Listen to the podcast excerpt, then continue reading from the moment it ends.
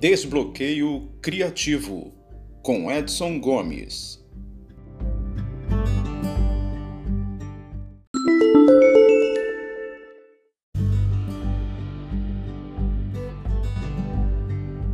Olá você, tudo bem? Nesse episódio eu finalizarei a recompensa do herói e entrarei no estágio do caminho de volta da aventura.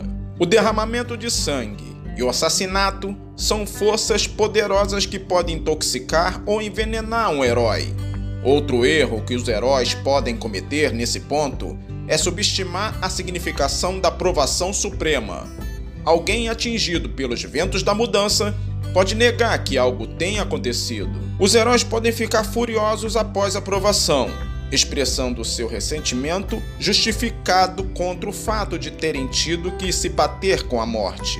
Podem ainda subestimar sua importância ou suas proezas depois desse duelo, mas logo descobrem que só tiveram sorte dessa vez.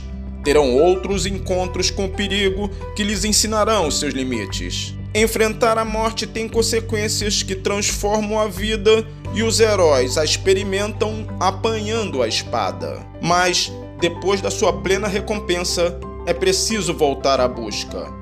Há mais provações pela frente e é a hora de fazer as malas e partir para enfrentá-las na próxima etapa da jornada do herói. O caminho de volta. Após celebrar e assimilar as lições e recompensas da grande provação, os heróis enfrentam uma escolha: ficam no caminho especial ou iniciar a volta para casa numa jornada ao mundo comum. Muito embora o mundo especial possa ter os seus encantos, poucos heróis decidem ficar.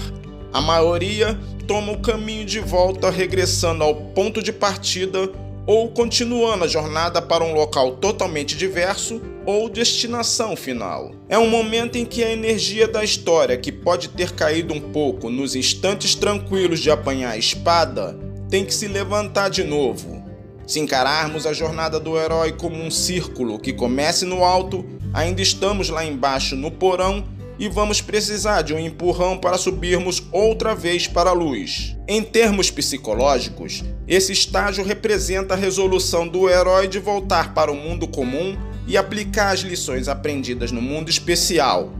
Pode não ser nada fácil. O herói tem motivos para supor que a sabedoria e a magia da provação poderão evaporar a luz da vida cotidiana. Pode ser que ninguém acredite nessa sua miraculosa salvação da morte, as aventuras podem ser encaradas racionalmente pelos céticos, mas a maioria dos heróis resolvem tentar. Como os bodhisattvas da crença budista, eles viram o plano eterno, porém voltam para o mundo dos vivos para contar aos outros sobre o que viram e dividir com eles o elixir que conquistaram. O caminho de volta marca o momento em que os heróis se dedicam novamente à aventura alcançaram um patamar de conforto e devem sair dele, seja por sua própria decisão íntima, seja pela ação de uma força externa. A decisão íntima pode ser representada por uma cena de um comandante cansado que reúne as tropas dispersas após uma batalha, ou um pai juntando a família depois de uma tragédia ou da morte de alguém. Uma força externa pode ser um alarme soando um relógio marcando o tempo ou a renovada ameaça de um vilão. Os heróis devem, nessa hora, ser advertidos do objetivo final de sua aventura. O caminho de volta é um ponto de mudança de direção, mais uma travessia de limiar, que marca a passagem do segundo para o terceiro ato. Assim como na travessia do primeiro limiar, pode haver uma mudança no objetivo da história.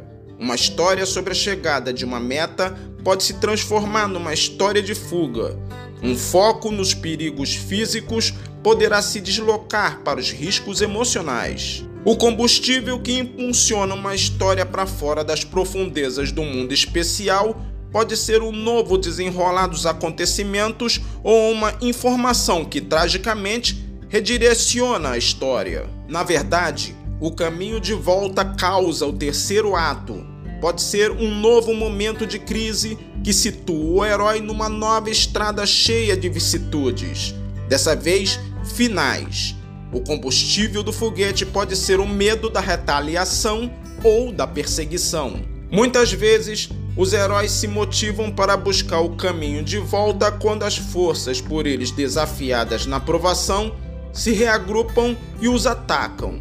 Se o elixir não for dado livremente, mas roubado das forças centrais, poderá haver repercussões perigosas. Uma lição importante das artes marciais é: acabe com seu adversário. Muitas vezes os heróis aprendem que os vilões ou sombras que não foram completamente derrotados poderão se levantar mais fortes do que antes. O ogre ou o vilão que o herói confrontou na provação pode dar um contragolpe. No próximo episódio, eu continuarei falando do estágio em que o herói está no caminho de volta. Um abraço e até lá!